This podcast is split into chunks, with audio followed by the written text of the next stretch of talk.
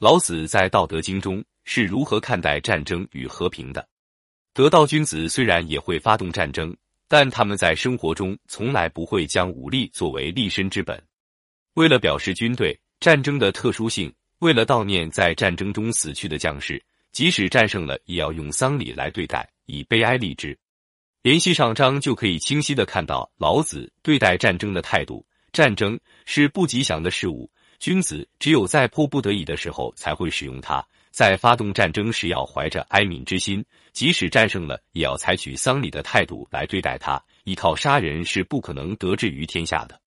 老子的战争思想从未也永远不会过时。和平是全世界人民的共同愿望。那些是无逞强、以军力欺负别国的行为是不得人心的。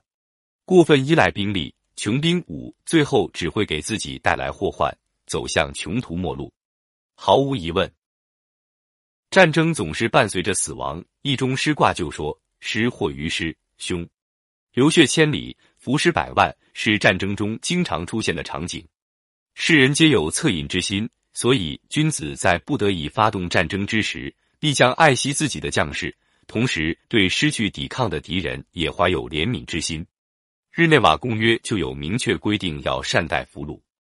然而，在古代有很多将领出于种种考虑。”在战争时，并没有时刻怀着爱怜之心、恻隐之心，反而唯以杀死敌人为目的，甚至连放下武器的俘虏都不放过。商鞅变法让秦国迅速强盛起来，但也自古就受到无数指责。其中最令后人齿寒的就是以守虏论功的政策，即秦军在战争中砍下敌方的头颅来领取军功。这虽然让秦军战斗力迅速提升。同时，也让他们显得十分野蛮，让关东诸国既不耻又害怕。提到秦国的名将，最著名的就是白起，他因为杀敌之多，被后世称为杀神。白起善于用兵，侍奉秦昭襄王。秦昭襄王十三年（前二百九十四年），白起任左庶长，领兵攻打韩国的新城。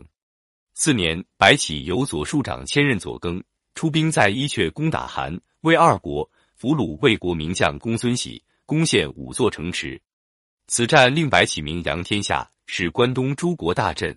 他本人也因功晋升为国尉。